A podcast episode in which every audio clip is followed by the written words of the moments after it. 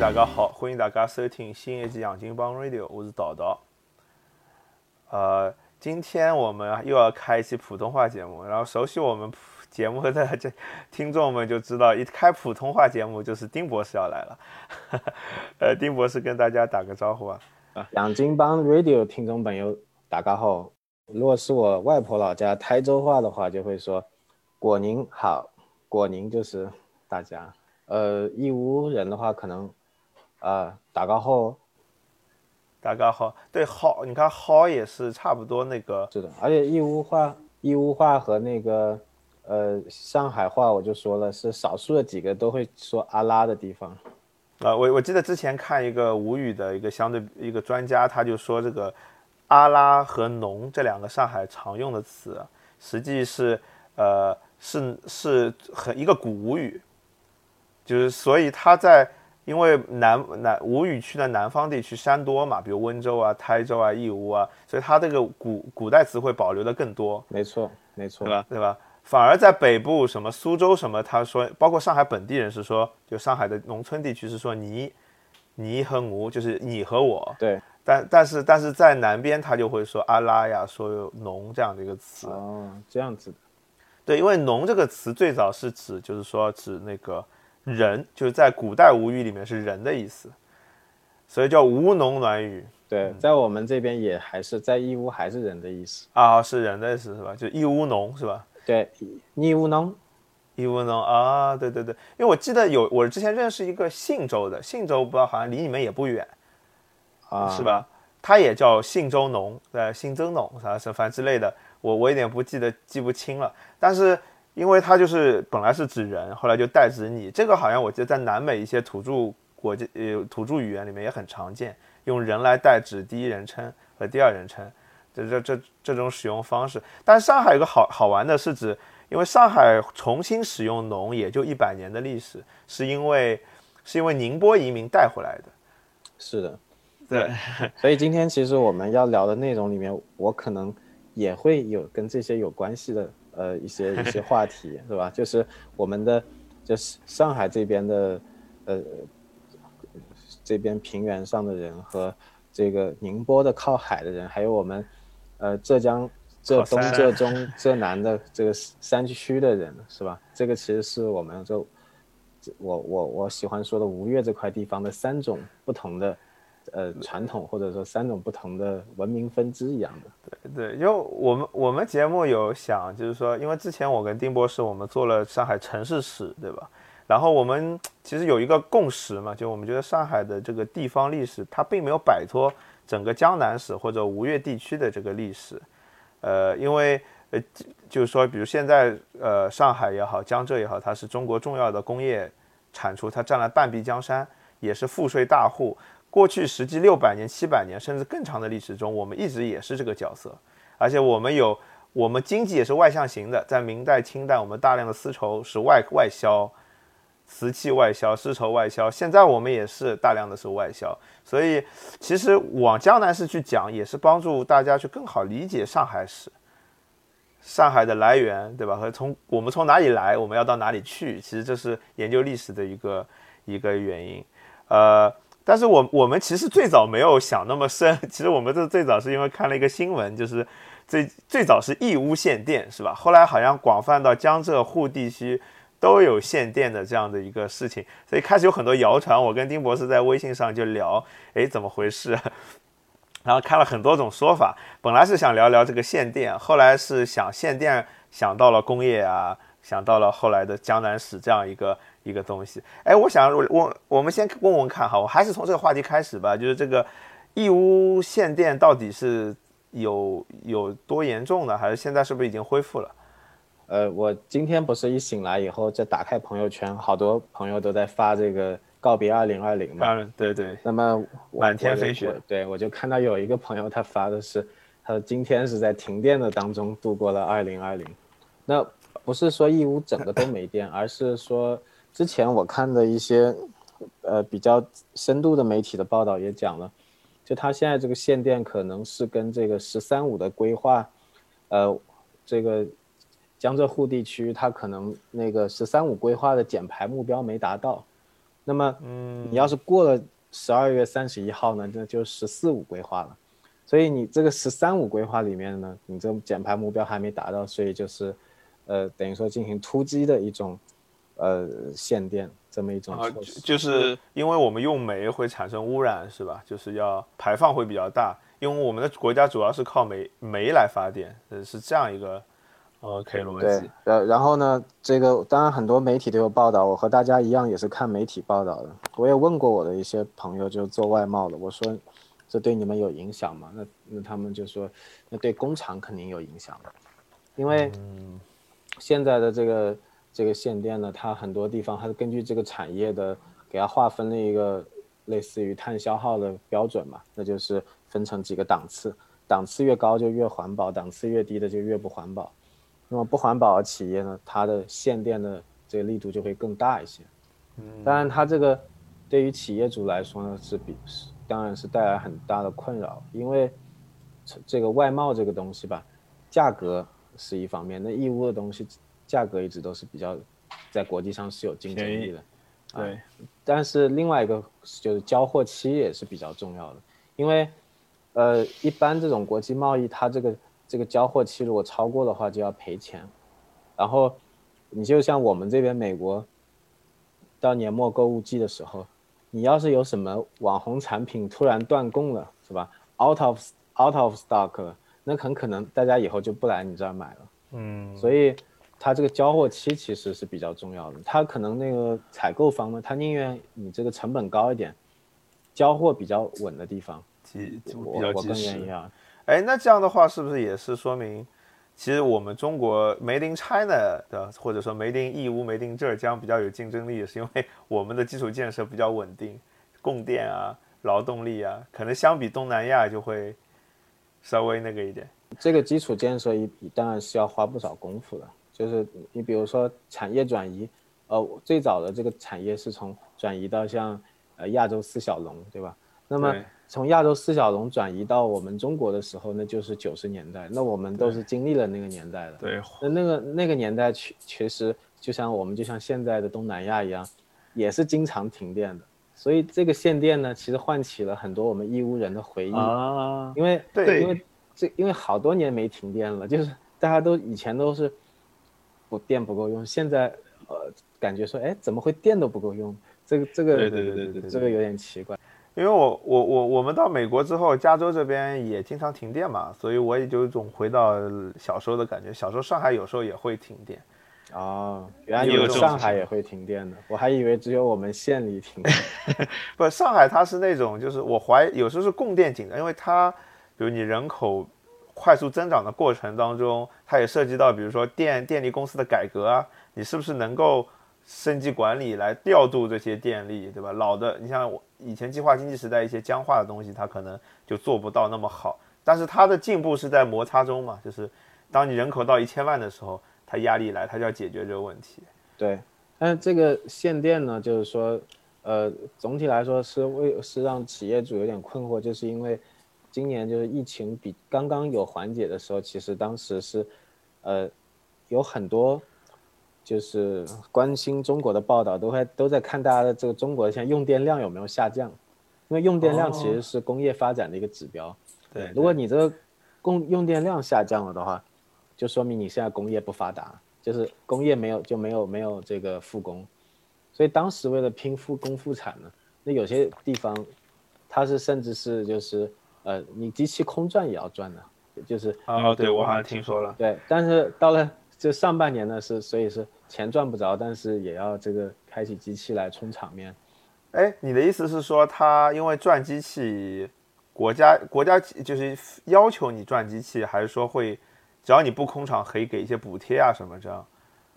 补贴可能这个可能。不一定是国家的行为，而是就是它地方政府都会有一个这个竞争的指标嘛，你拼哪个地方就是复工复产比较好。那复工复产看什么呢？人家也不可能派人去你工厂里真的看，就看你这个用电量有没有上来嘛。啊，OK。所以就是企业主困惑就是上半年呢，就是我不想开，你非要我开，然后我我我机器都空转在用电。那现在下半年呢，其实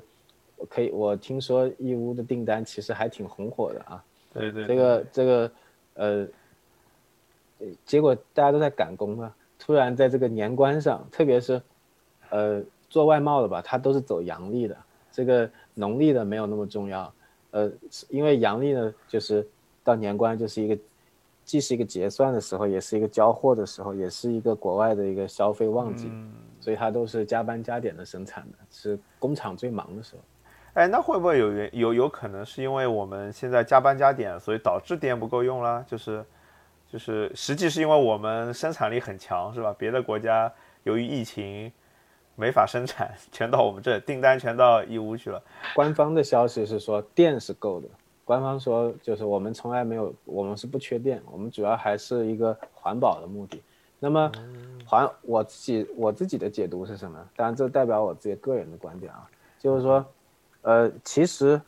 无论是之前说的这个澳煤，还是这个呃呃。现在这个节能减排呢，它都跟中国在国际上的一个交往博弈是有关系的，因为现在可以，你你比如说，呃，大家都很关心美国，那其实美国自己也不是很在意节能减排这件事，川普也退出了什么气候协定，嗯，那么他其实也不是很关心你中国到底节能不节能、减排不减排，但是欧洲人很关心，你像中国和欧盟最近就签了一些。呃，这就合作协议嘛，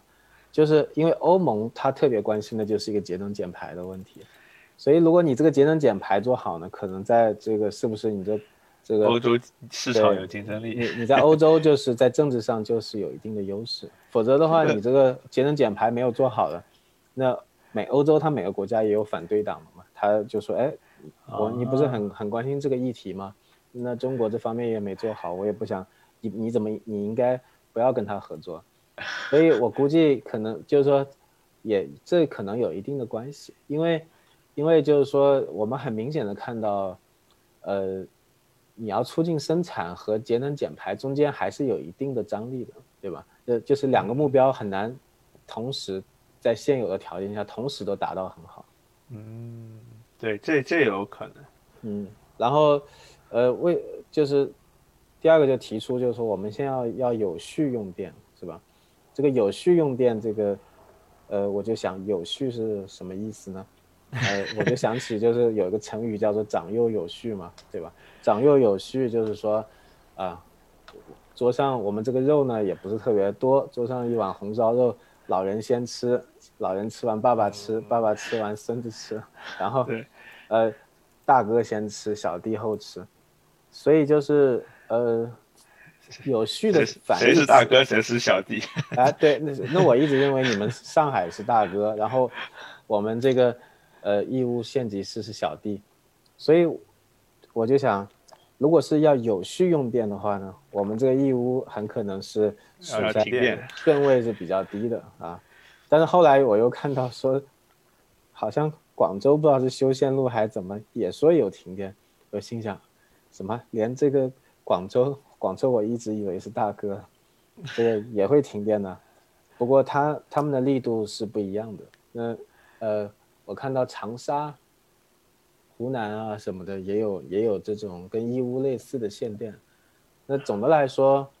呃，我认为它如果是要有序的话，还是要要有所保障，有所牺牲。我我本来会以为是，就比如说城市或者是给给工业让渡，是吧？就可能生活用电稍微错开一点，但是工业要保证。好，不过好像也没有发现这样的一个规律，好像没有看到很明显的一个情况。应该说到处都在关。你就像义乌的话，有一些地方连路灯都不开了。其实路灯也并不是很费电的，对吧？就说明这个压力比较大。这个需要马上就节节约好多电下来，那么我们浙江很多地方好像是规定空调三度，外面的气温三度以上就不能开空调了。那呃三度嘛，大家都知道还是很冷的，而且今年好像国内特别冷。对，呃，像义乌都下雪了。我们本来义乌嘛在浙江也是偏中中部的嘛，对，就也不经常下雪。应该历史上很少下哈。就你记你经历的这么二十年，不是太多，不是太多，有时候就飘几个雪花，就是这样子。因为因为对，其实这最近冬天是越来越冷了。这两年哈，我记得小时候上海真的下雪很少。我昨天还跟我我老婆说，我说，哎，这个这个，自从那个当年薛之谦不有首歌叫《认真的雪》吗？呃，这个就发现就隔三差五下雪，就是隔个一年两年就要下一点雪，就这个这个以前很少，就令是的，所以。所以呢，就是用电也厉害，我也为我的这个父老乡亲们担忧。我我不仅是担忧他们被冻着，而是说，我因为，呃，这个有序用电这个前景还不太清楚，因为呃，我们平时也不是特别清楚国家的方针政策，是吧？这个 有时候你我们你不说，我们也不知道之前大家要有有这么大的节能减排的压力，要早知道肯定早点夏天少开点了，对不对？那你突然说要有了，这那万一以后要更加有序了，那现在人们的生活其实对电的依赖是很高的。你比如说现在像你们上海牌车牌照很贵，很多人都买了电动车，对不对？嗯嗯。那如果说你今天停电了，那充电桩肯定也不能用了，可能就上班也是去不了了。呃，然后现在大家的那个家庭啊也好，厨房啊也好，都是很多的电器设备的。这可能就是，如果没有电的话，这个突然间你发现生活中很多美好的东西都会有点困难了。所以就就是说，比如说在长沙就出现了，呃，有些人住在比较高的高楼，然后电梯没电了，就在黑暗的楼道里面驮着一一一那个一瓶很大很重的那个桶装水，然后再辛苦的上上下下。所以所以我就我就说这个东西其实。对谁影响最大呢？就是以我们上海的听众来说的话，如果你的房子是刚好买在上海那个县外面的啊，那可比如说是什么启东啊，或者是什么，他他他的行政级别如果是在长幼有序里面是属于比较后面的，他可能会有这个风险。不是说他肯定会发生这个事儿，而是说他很可能就是如果我们以后的环保的压力还是很大的话。呃，或者其他的原因造成的话，那他很可能还是用电的，呃，可搞不好会隔三差五这个对，嗯，哎，我我然后我就有以前有个网友，这个他是温州人，他有一个公众号叫南洋富商，他是专门贩卖焦虑的，他所有人 写的文章都是关于末日生存的，然后我就看见他的那个公众号上就是在卖一种超大的方形的蜡烛，这个蜡烛呢。也是一根蜡烛型的，但它这个蜡烛的蜡很多，基本上就差不多有点像一个，呃，呃，差不多跟一本书的开面那么大，这么厚的一个一个蜡块。你家里要是买那么一个蜡烛呢，你也不怕停电，基本上一直点着都可以点。这个这个可以，这个可以。那你得有一个比较大的仓库摆这玩意儿，不然家家里的房子全部放这个东西了，不。不过我我觉得就是，嗯，比如我因为刚开始的时候，实际我觉得网上有很有一些谣言，是吧？就是说说什么是因为澳洲煤矿不给我们进口啦，或者什么。后来很快我也看到数据，其实这个比例很小，所以应该不是最主要的一个原因。但是第但是呢，就光停电这件事，其实美国也经常出现啊。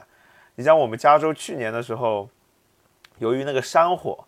就老停电。我们公司这也停电，我们家那里也停电。然后大家都很紧张，又你看又停电，外面又是那种那种那种那种碳颗粒，你知道 P 二点二点五超北京的这种，可能现在北京还可以哈，这两年治理治理，但 去年这个加州一塌糊涂，所以真是我觉得这种事情可能每个国家它都会有，就是在在管理当中出现了一些什么什么问题，短期内是吧？然后又之后就赶紧赶补补补短板给补上了。呃，实际上，如果就是说以我们这个江南人，或者是江浙沪人，或者说吴越人的角度来说呢，对我们最有利的政策当然是，首先保证燃料充分供应，对吧？不管你你你是不是有这个这个呃跟国外煤炭进口的问题，最主要是电不能停，对吧？然后呃出口呢继续，是不是？然后呢，呃。把我们这经济给振兴上去，这是我觉得是很多的我们江浙的老板和这个普通人的一个心愿。然后最好呢也把我们浙江江浙沪一带整体暖气也建起来，是吧？我们也挺 挺冷的。听说暖暖气一建还是蛮费电，蛮厉害的。这个不不不是一点点钱的问题了。但问题是我们江浙沪，这这就跟我们今天话题有关了。因为我因为就是我们江浙沪地区，就是有我们有很多财政收入都是补贴到全国了嘛，转移支付的。如果我们小气一点，是不是自己用的话，我们江浙沪可能差不多过得应该比荷兰还要好一点。因为我我觉得我们江浙沪最像的一个外国就是荷兰，就是如果这样横向对比的话，就是荷兰地区，因为就是一个文化也比较深厚，然后也是靠海，然后贸易比较发达，然后这个呃，它一直在这个大陆的，等于说在大陆的边缘边缘地带，所以所以呢，这个呃，如果是我自己粗看看啊，就是我们。呃，江浙沪一年的，呃，这个工业产值也是很高。你比如说，呃，停电的时候就有人说，那你上海是不是想跟东三省合并啊？呃，事实上，我看数据的话，上海一年的工业产值比东三省加起来还要高，就是三个省加起来还没有上海的工业产值高。所以其实上海确实是一个工业中心。哦，我一直以为上海的工业已经转移到江浙了，上海主要以服务业为主。原来我们的工业产值还那么高啊？可能是很多是在上海的郊区这一类的。哦，然后，呃，像江浙的话，当然也是工业是非常强大的。那无论是江苏，你从苏北、苏南，还是浙江，虽然是以轻工业为主吧，这个产值都是很高的。所以就是说，呃，如果，呃，我如果我们江浙沪，他这转移支付的这这笔钱自己留下来花，你很难想象会有多富，是吧？有人说可能全民 全民医保也是够，就是去了可以过上比这个欧盟的人还要好一点的日子，有可能。不，其实你是说到一个，我觉得真的是一个，其实是一个困，我觉得是一个历史困局，就是说。就是说，实际我们作为国家的财富中心，也并不是说，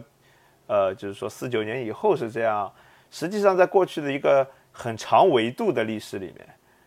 对吧？那个那个五五五百年甚至更长，我觉得都是这样一个模式。所以也就说是，就是说之前我说这个上海史没有脱离江南史，就是在这个地方，因为四九年也好，包括四九年以前，上海这一个地方。用可能几百万的人口，全中国可能小于百分之一的土地，实际创造了，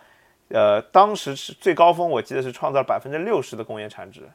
对，是的，那个那个，所以这个是，但实际上你的大量资源是供给国外的，比如说像像像文就就讲那个四九七九年改革开放的那个时刻，上海人可能，呃，四这个五十年代给他们分的房子。当时夫妻两个人，现在生出了三个孩子，五个人还是住在那么小的一个十平方的地方。因为什么呢？因为这个钱没有用在上海的建设，而用到了就是说，呃，全国各地或者北京或者反正某一些这个国家的，就是所谓全国一盘棋的这个统筹里面。对，现在从现实的数字来看的话，就是其实我们全国的只有三个地区的那个财政是。是是有盈余的，就是呃京津沪啊京京津冀，呃那个圈子，北京、天津和河北北部，其实它是相当于以北京为中心的一个一个一个附属圈子。然后第二个就是珠三角，第二然后就长三角，长三角，其他地方的财政都是需要转移支付才能够这个维持的。就是说，其实其他人都在花钱，只有我们在挣钱，是吧？只有。然后你就说历史上它是它是不是也是一直是这样呢？那我们知道，就是呃，宋代的时候就有一句话叫做“叫苏湖熟天下足”嘛。我们历史课本里好像也提过这句话。对对，就是说，你苏江就苏州、湖州这一带的这个呃稻子种好了，天下都够吃。那么事实上就是包括京杭运河。它的一个存在，其实很大的目的就是用这个江南的粮食生粮食去供给到这个北方的都城。如果没有这条线的话，这个北方的都城，它很难维持它的那个那那个状态。对，所以确实是有，所以有我看过好几个媒体都出过文章，就是说就把这个。呃，我们江南吴越这一块就比作是一个历史上这些中央帝国的奶牛，奶牛帝国的奶牛。对，所以我趁这个机会，其实给大家讲一下，就是很快速的讲一下这吴越的历史是怎么回事。就是因为我觉得这个是一个背景，有助于我们理解他为什么会到今天这个角色。就最早嘛，当然是春秋战国时期的吴国和越国了。那么。我们我们要看一下我们整个中今天被称为中国这块地方，它其实它它其实是两种文明的融合，一种是比较接近那个澳洲毛利人，还有东南亚那些岛屿上的，呃马来西亚等等啊这些岛屿上的一种南岛人。那么，呃，在古代很远古的时候的中国，其实我们吴越土著人呢是跟泰国那边的人是很像的。我们有很多共享的图腾，然后包括语言，比如说最早的越国的歌谣里面把船称为虚旅，然后泰语里面也是这样叫的，然后包括呃我们那个那波送进来一些很厉害的文明，主要是呃一个是开船的技术，还有就是海上航行的技术。嗯，为什么呢？因为在那个春秋战国的时候，其实是海禁期，基本上就是那个绍兴王。会稽的往往南都是海岛了，然后所以当时就是说吴越同舟嘛，就因为当时我们吴越这一块很多地方都是这种半沼泽地带，都是要坐船为主的，这个呃骑马是没有用的。然后同时呢，它是前一波的那个青铜文明，就是今天如果你去看整个南方的少数民族，从广西到广东到浙江都出土过铜鼓。就是铜鼓，其实就是古代那个青铜，呃，第一波青铜引进的时候的一个一个遗迹，所以也就会有像欧冶子啊、干将莫邪、越王勾践剑呐这些跟这种这种炼铜有关的，那就是为什么以前的吴越这个战争它比较厉害，就是它是这一波的，它的那个铁器比较厉害，或者铜器是吧？铜器。就战国的名剑嘛，刚将莫邪都是越国的剑，是吧？还是吴那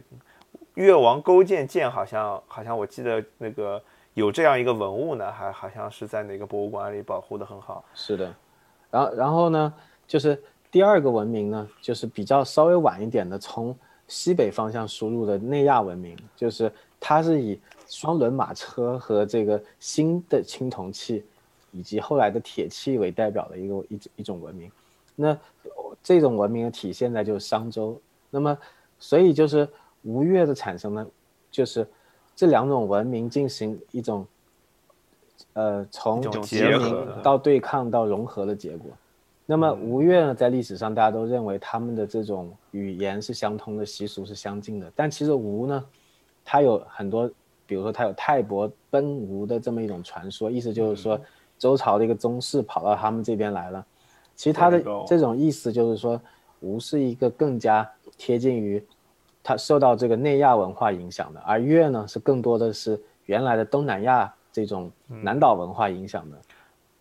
因为我觉得你说的那个越，其实它有一个就古代里面有个词汇嘛，叫百越，就是说它越的形态可能是类似于那种那种就是说各种大量的部落。文化有相近性，但没有统一政权的这样一个状态，它可能从呃江南长江下游一直可以分界分分布到呃广东啊，甚至像台湾和东南亚这样的一个区域，呃越南、泰国这样这样的一个，所以叫百越嘛，就是太多了。就从北方人的角度，就是说哇太多了。那么你说到那个吴越文化同种是，好像我记得在《战国策》里有记录嘛，就是说。说吴越风俗是断发纹身嘛，就是我们我们是那种披头散发，身上是纹着花纹，跟后来人对江南的这种 印象是截然不同的。哦，我们然后吴越的第一步的开发其实是在就是孙吴时期，呃，那么孙吴时期呢，其实它只就我们看到吴跟越的差别，就就就可以看可以想象这个呃孙吴时期是怎样的，就是。呃，吴呢，它为什么那块地方会比较受中原影响？简单说，就是它地势比较平，然后越呢，太湖平原是吧？对它是属于越那个时候呢都是在山，在那个时候可能是岛，在那种地方，嗯就像是你像二战时候美军对日本作战，每个岛都可以打半天，死很多人。对对对，所以那相对更原始一点，对吧？或者说是更非中原化一点，对吧？是的，所以就是到孙到那个孙吴的政权时期呢，其实他他还在花很大的力气打那个呃呃打各种这种山岳岳酋长，对，所以就是也就是说那个时候像孙权他们家其实是从北方派过来的这种军事领袖，然后他和当地的一些已经比较汉化了的，比如说陆啊、朱啊、张固啊这些吴郡四姓，就是在跟他们结合的比较好。然后呢，他在同时在就是呃对抗周边的这些土著的，就是越人。就是当你说到孙吴的时候，我就发我就想到，就是说所谓北方来的一些姓，就是当我们在《三国演义》看到吴国的那些将领的姓，实际现在就是我们很常见的江南姓啊，像你说的陆，就我我爷爷本来姓陆嘛，就我就属于那个陆逊，呃，十有八九就陆逊的后裔了，我或者是他兄弟的后裔。你姓丁，我记得有丁奉，对，是吧？那个、那个、那个、那个吴国里面有很多姓丁、姓朱的这种将领，是吧？这种，呃，对，很有意思。就插一句这个，而而且吴国的状态其实跟跟那个跟跟跟魏晋魏国和蜀国不太一样，就是吴国它其实你比如说传说就周瑜就是很小就当水军都督了嘛，那他为什么能当水军都督呢？其实就是因为他带的是他自己的私家兵，他啊比较像、像那个英国的封建制，就是他家是本身是一个领主，就是呃包括像鲁肃他也是一个封建势力，所以。本身在那个就是吴国里面，他其实孙权的一个身份是一个各个小诸侯的一个共同的领主，他这个跟以前的那个呃勾践的地位很像，就像我们刚才讲的，其实越国它都是一个个小山头，勾践只不过是越王里面的一个，里面最大的一个啊领主，对对对。对，所以这是吴，这是这是在孙吴以前呢，其实江南这块地方没有人觉得它是一块很好的地方，但是到孙吴时期呢，一个是海水退下去了，然后整个呃土地呢也开始围绕着太湖就进行了很多开垦，然后以肥沃的土地出现了。对，以苏州为中心的这块地方，苏州和会稽为为为这个两个中心点的这块地方，已经逐渐经过很多年的开发，已经变得比原来好多了。然后它的这个密密布的河网呢，就是让它的这个运输特别的发达。所以在孙吴时期也就开始了这个海上贸易。那孙吴就是开始它它那个海上贸易就已经到达东南亚了，因为我们这个东海出去的这季风呢，它是特别方便在那个朝鲜、呃日本，然后呃包括那个呃冲绳，然后台湾岛还有嗯越南等等的这几个地方来去的。它季节不同，那个信封的方向不一样对，但是这这个有一个印记，就是在日本早期形成日语的那个时期哈，大概也就三国以后的五百年，他们一直有唐音和吴音两种学习汉字的方法。嗯吴音就是以江南地区，可能以当时的南京音为标准吧，但是但是就说明当时因为有商贸这条路到达日本，才有了这个文化影响。那么所谓唐音，就是日本的留学生他去当时的首都长安学回学成回国带来的中国官方的，就类似于现在普通话的这样的一个文化，呃，对，这是一个佐证了。然后真正的就是吴越第一次成为奶牛，就是在在这个晋统一了三国以后，因为晋呢，它那个内部的那个政权呢，其实它是呃比较内部矛盾也是比较大的。我们知道当时还有八王之乱嘛，嗯，那么他们征服了这个吴郡以后呢，然后他们征服了这个东孙东吴以后呢，对东吴的这些士人是比较打压的。那其中一个很大很很重要的例子就是那个陆机嘛。我们前段时间有一个电视剧叫《鹤唳华亭》，对吧？啊，鹤对，华亭就是出自这个陆机说的一句话，就是陆机呢，他是他的他是陆逊的孙子，然后陆逊上海人，啊，火烧连营的那位，然后华亭呢，其实就是松江，就是上海。对，他就是说，他因为卷入了这八王之乱，然后被处死的时候，他就说，呃，鹤唳华亭，不，呃，不负文语，好像是这么说的，就是我再也听不见这个鹤在家乡的鹤叫。对，家乡的鹤叫。然后当时还有就是《世说新语》里面有一篇讲有一位张翰嘛，他其实也是江南人，他去洛阳做官，然后他说我有纯庐之思，就是我想要告老还乡啊，吃那个对，我要我要去松江吃松松江著名的这个四鳃泸做的鲈鱼块，还有纯菜汤。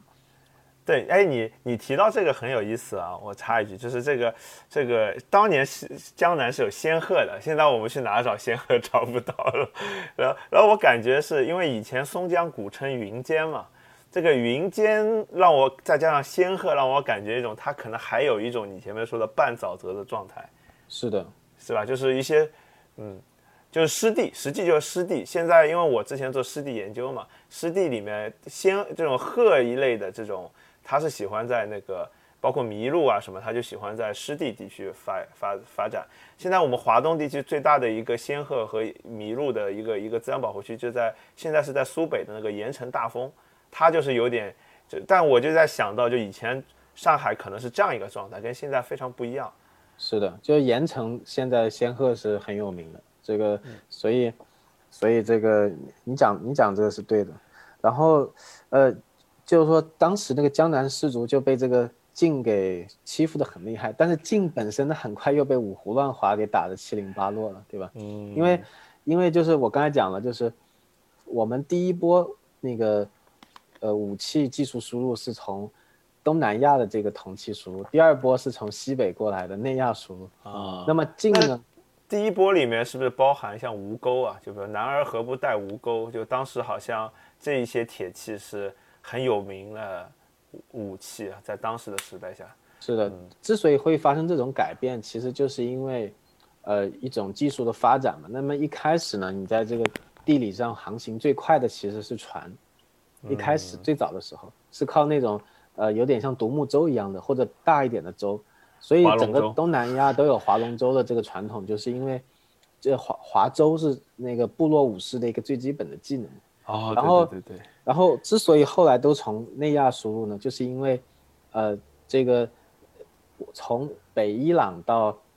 这个太行山是一个巨大的一个草原平原，然后这个草原上如果你有马了以后，马的技术发发展了以后，这一块地方就比海洋的这个通行效率还要快，嗯，所以它就源源不断的一波一波进来。你像商周是青铜器进来，很快，像那个。呃，赵国因为它靠西北比较近，它就胡服骑射，然后铁器又进来，然后就一波一波的他就进来，所以到五胡五胡乱华的时候，其实就是从内亚的新一波的战争技术和这个呃装备又进来了，然后就把这个晋朝打得七零八落，西晋，嗯，然后这所以这时候西晋人就去哪了呢？就就就跑到了这个呃江南了，对不对？对，替换了吴国，成了一个新的东晋，就成了一个新的孙吴。对，所以那个博洋他写过一本书，就讲，就他就讲到，呃，具体是哪一本，我一下不是很记得。他就说，其实这个东晋政权是一个流亡政权，然后他到了这个江南以后，就变成一个殖民政权，最后变成，他就变成了江南人，就是他是上一波失败的，然后。他就就像是那个呃呃蒋介石跑到台湾一样，然后现在眷村菜都成了台湾菜了。哦，对对对，那这你这么一说，真的很像哈。就是我记得东晋时候的有个词叫衣冠南渡，是吧？就大量的北方汉人进入，呃，进入江南地区，然后扎根，最后变成了我们的祖先，对吧？叫交融起来变成我们祖先。这个就比较有意思了，就是他为什么哪都不去，专门往江南跑呢？就是首先呢，就是因为江南它有这个长江天险，它它比较安全。第二个呢，就是经过东吴的多年的经营，其实江南这一块已经开始成为一个比较富庶的地方了。而且它还可以这个海上贸易还是还还可以有很多的资源，而且它还有海盐，盐是古代很重要的一种贸易资源。所以这是第一次，就是呃这。江南地区、吴越地区成为就是帝国奶牛，就是什么意思呢？就是如果你要征服天下，你没有这块资源呢，是缺了这块资源呢，是是不行的。如果你你不拿到这块资源，你的对手拿到这块资源，他也可能可以在那儿经营很久。或者跟你对抗，是吧？就比如说三国的时候，是的，孙吴就可以存在，呃，有一百年吗？或者对，因为孙吴当时他是他是整个这个三国里面就是呃持续的比较长的。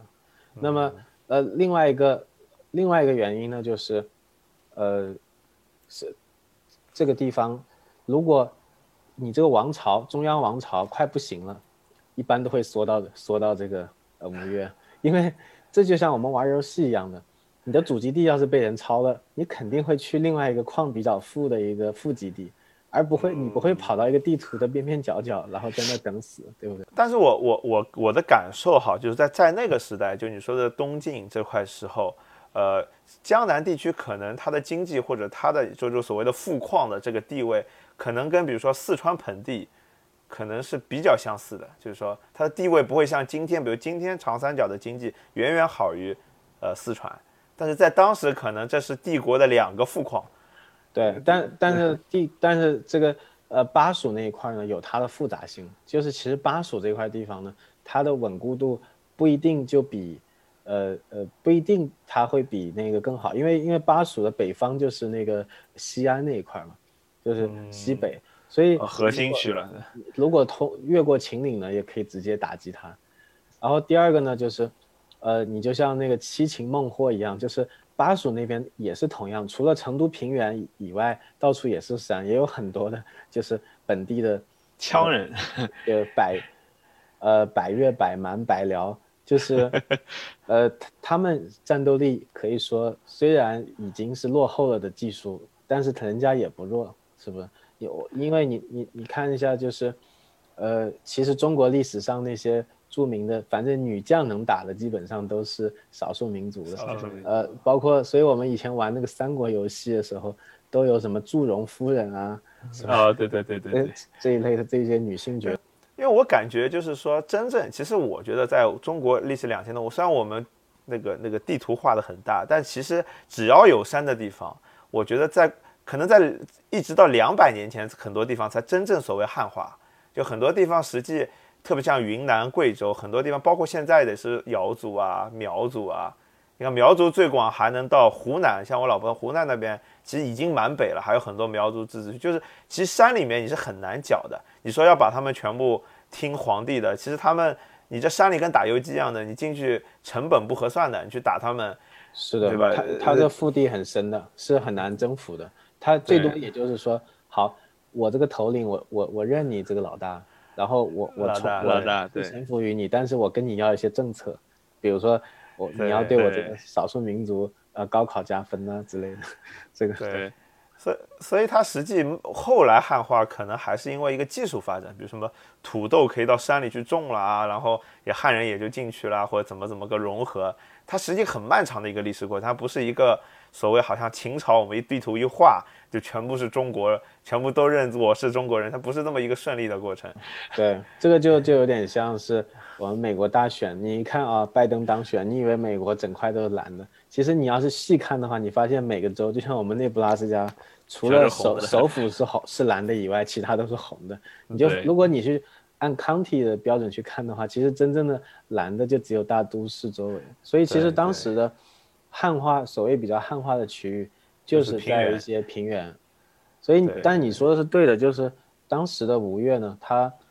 最主要的就是它，它其实它并没有像现在的经济那么的发达，所以，所以它的下一波这个发展呢，实际上还要再往后看，那就是，呃，唐代以后就是五代十国时期的这个发展，嗯，因为对，呃，唐代以后五代十国，就大家今天经常被遗忘的就是一个吴越国嘛。但是这吴越国对今天的就是江南的这个地位的奠定是有几乎是非常重要的。对。极度重要的一点。不过你说到吴越国之前，我想补充一个点是，我记得当时那个，其实唐朝的时候，江南已经有一点，就再比起晋朝的时候，已经重要有很多了。因为我记得当时隋朝的时候的那个隋炀帝杨广的老婆就是萧皇后嘛。这当我看过一篇，就为什么他要跟萧姓联姻，是因为萧姓是当时南朝的那个最后那个朝代的国姓嘛，它实际是一个南北融合的一个姿态。就是说我是南朝的女婿，然后我现在是中国的皇帝，那么你们要听我的，那你们稳固了，我的皇位也稳固，有这样的一个浅层的政治含义在里面，是吧？你这个补充很好，因为我刚才忘记讲了，就是晋朝不是呃东晋了以后是宋齐梁陈四朝嘛，所谓的南朝，就是宋齐梁都是北方过来的，就是衣冠南渡的姓氏建立的，然后。呃，你说姓萧呢，就是其实就是梁朝的这个皇帝的姓氏，所以你说他为什么要跟姓萧联姻？那就是因为，这说明在江南这一块还是表面上是他臣服于你，但其实他应该也是一个割据，类似割据的那么一种状况。新念旧朝啊，然后，然后陈是不一样的，因为陈是由那个湖州人陈霸先创立的，哦所以他是一个本地。他是一个本地豪族，所以也就是说，你这个北方来的衣冠之所以能难度，就说明当时北方的这个军事和各政治的这个文明对当时的江南还是有优势的，压倒性的。但是他经过几代以后，他发现有压不住了，然后陈霸先为代表的就是起来。对，而且他说的这个衣冠南渡也是一个历史，就几百年的一个历史进。进程就是说，他可能我家是五百年前来的，你家是三百年前来的，我家是一百年前的。其实就跟我们现在看外地人，就比如说我有可能，比如很多上海人，他可能宁波来的，但他在这三代了，他看再看一个宁波来的，他可能还是会觉得你是外地人。就是说，这陈霸先可能来的早一点，但他已经是当地的，他认为我是江南的人，你们是北方的人，他有这样的一个南北意识的差异了，对吧？对，就是往往就是呃。本地人很自称本地人的很多都是上一波外地人，对。